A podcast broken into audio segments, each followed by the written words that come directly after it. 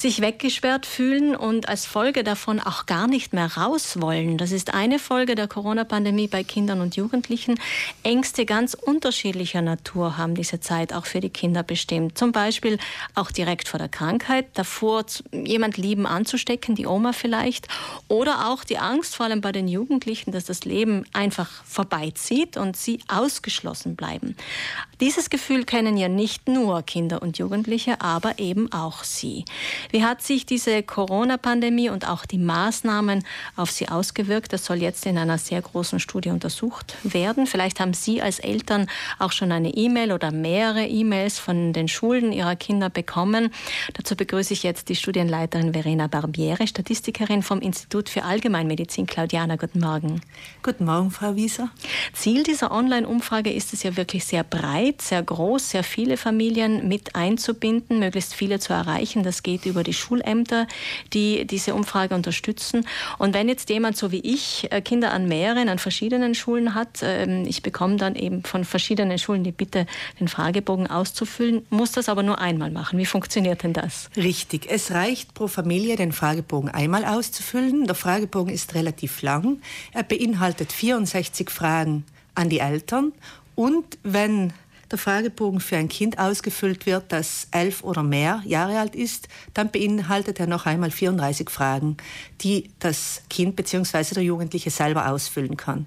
Das bedeutet, dass die Ausfülldauer mindestens 30 Minuten beträgt, vielleicht auch ein bisschen mehr. Und der Fragebogen ist so angelegt, dass ähm, man zu Beginn des Fragebogens die Anzahl der Kinder, der schulpflichtigen Kinder eingibt und dann in der Folge auch das Alter und das Geschlecht der schulpflichtigen Kinder. Und dann wählt der Fragebogen selber nach dem Zufallsprinzip ein Kind aus und die Eltern, der, der Elternteil soll dann den Fragebogen nur noch für dieses eine Kind ausfüllen. Mhm. Und es reicht dann pro Familie, den Fragebogen einmal auszufüllen. Natürlich, Eltern von Kindern, von mehreren Kindern, so wie ich, die haben auch erlebt, dass es ganz unterschiedliche Realitäten gegeben hat in dieser Corona und, und gibt. Es ist ja leider nicht vorbei. Ähm, Volksschule ist anders als Mittelschule, Mittelschule ist anders als Oberschule und auch die Kinder und die Lehrer sind unterschiedlich, wie sie mit dieser Situation umgehen. Sie erforschen aber natürlich auch das Umfeld der Kinder und Jugendlichen Jugendlichen, damit sie verstehen können, wie wichtig die Lebensumstände generell sind. Wie ist denn diese Studie entstanden? Also die Studie ist so entstanden, dass es sich einfach ganz klar gezeigt hat, dass Kinder und Jugendliche in der ersten und auch in der zweiten Welle und auch in der dritten Welle der Pandemie sehr stark leiden. Die Schulen sind geschlossen, waren teilweise geschlossen, die Freizeiteinrichtungen waren teilweise geschlossen. Kinder und Jugendliche waren sozialer Isolation ausgesetzt, Heimunterricht, oft in Kombination mit Smart Working. Und alles das hm, kann unter Umständen zu psychischen Problemen bei Kindern und Jugendlichen führen. Die über die Lockdowns hinaus auch da genau, sind, weil sonst wäre es ja jetzt erledigt sozusagen. Ganz genau. Mhm. Und ähm, wir haben dann geschaut, was es international für Untersuchungen zu diesem Thema aus der Zeit der ersten Welle gibt und haben dann gesehen, dass es eigentlich sehr wenig repräsentative Umfragen gibt. Es gibt zwar große Studien in verschiedenen äh, aus verschiedenen Ländern aus der ersten Welle der Pandemie, aber die sind, nachdem sie sehr schnell entwickelt wurden und sehr, die ähm, sind sie nicht repräsentativ. Und wir haben dann aber eine Umfrage oder eine große Studie aus Deutschland gefunden, die repräsentative Daten präsentiert. Repräsentativ bedeutet, dass die Daten wirklich die Struktur der Bevölkerung widerspiegeln. Mhm. Also wirklich ein wahres Bild der, Bevölkerungs, der Bevölkerung zeigen. Und diese Studie aus Hamburg haben Sie übernommen und angepasst? Wir haben dann Hamburg kontaktiert und wir haben sie nicht nur übernommen und angepasst, sondern wir haben auch die Möglichkeit, in Zusammenarbeit mit Hamburg unsere Studienergebnisse mit den Ergebnissen aus Hamburg zu vergleichen. Und diese Studie aus Hamburg hat vor allem auch den Vorteil, dass kurz vor der Pandemie eine repräsentative Umfrage zur psychosozialen Gesundheit von Kindern und Jugendlichen in Deutschland durchgeführt wurde, sodass wir auch Vergleichsdaten haben vor der Pandemie, äh, während der ersten Welle und jetzt eben äh, nach der dritten Welle mhm. bei uns. Beziehungsweise können Sie die Daten dann natürlich auch mit Hamburg vergleichen. Sie sammeln jetzt mal, das ist klar, mit den E-Mails ist mhm. klar, die Familien sollen sich beteiligen. Wie kommen denn dann diese gesammelten Daten den Kindern und Jugendlichen zugute? Was wird denn dann damit gemacht? Also die Daten werden vom Institut für Allgemeinmedizin verwaltet und ausgewertet, und zwar ausschließlich zum Zweck dieser Studie. Unser Ziel ist es, ein flächendeckendes Bild der Situation der Kinder und Jugendlichen in Südtirol zu bekommen, und zwar während des letzten Schuljahres. Die Umfrage richtet sich ausschließlich an Eltern von Schülern.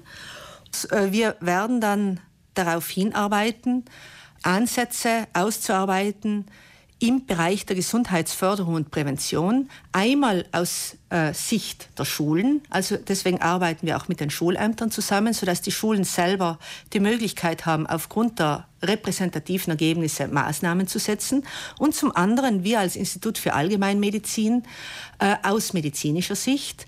Und das Ziel ist dann im Bereich Gesundheitsförderung und Prävention Maßnahmen zu entwickeln, Kindern und Jugendlichen, die besonders belastet sind oder belastet waren, zu unterstützen und zu begleiten. Das heißt, das Ganze äh, verändert sich in dem Sinne, dass man einen ganzheitlicheren Blick bekommt auf die Kinder und die Jugendlichen? Man bekommt einen ganzheitlichen Blick auf die Kinder und Jugendlichen und der Fragebogen ist so angelegt, dass er standardisierte und international validierte Messinstrumente enthält, um Ängste, Depressionen und psychische Probleme festzustellen, die eben längerfristig bei Kindern und Jugendlichen äh, vermehrt auftreten. Wie groß muss denn die Beteiligung sein, damit sie effektiv dann auch repräsentativ ist, ja. diese Studie? Also wir haben jetzt wirklich durch die Zusammenarbeit mit den drei Schulämtern das große Glück, dass über die öffentlichen Schulen eigentlich alle Familien von schulpflichtigen Kindern erreicht werden sollten.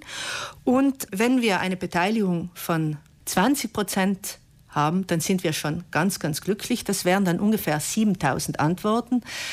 Wir hoffen auf eine sehr hohe Beteiligung. Je mehr Familien sich beteiligen, umso klarer wird das Bild, das gezeichnet werden kann und umso klarere Maßnahmen für spezielle Zielgruppen können dann auch abgeleitet werden.